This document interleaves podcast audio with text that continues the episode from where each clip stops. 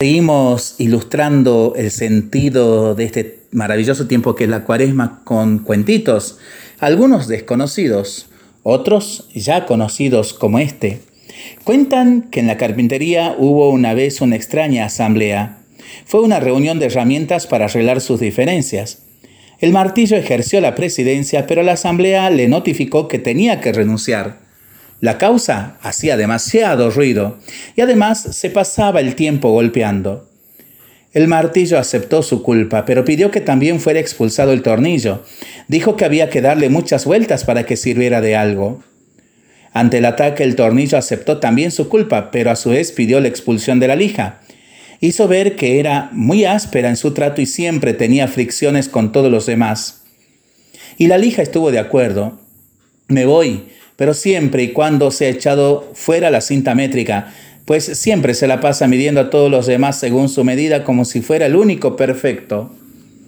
Otros acusaban al serrucho por lastimar los tantos. En fin, que la carpintería era un caos.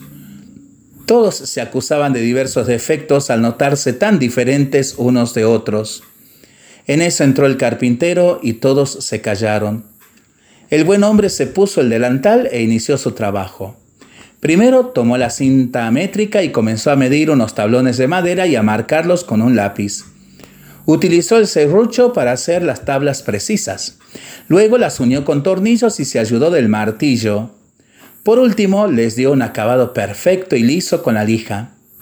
Así fue que la tosca madera inicial se había convertido en una linda y útil mesa para comer. El carpintero entonces se fue a su casa con su familia. Cuando la carpintería quedó nuevamente sola, la asamblea reanudó la deliberación. Fue entonces cuando tomó la palabra el serrucho y dijo, Señores, oíganme todos, ha quedado demostrado que tenemos defectos, pero el carpintero trabaja con nuestras cualidades, no con nuestros defectos. Eso es lo que nos hace muy valiosos. Así que no pensemos ya en nuestros puntos malos y concentrémonos en la utilidad de nuestros puntos buenos. La asamblea encontró entonces que el martillo era fuerte, el tornillo unía y daba fuerza, la lija era especial para afinar y limar asperezas, el serrucho permitía moldear la madera y observaron que el metro era preciso y exacto. Se sintieron entonces un equipo capaz de producir muebles de calidad. Se sintieron orgullosos de sus fortalezas y de trabajar juntos. Preguntitas, ¿qué te ha parecido esta historia? ¿Qué te parece o cuál te parece el más necesario de todos ellos? ¿Qué utensilio te gustaría ser tú?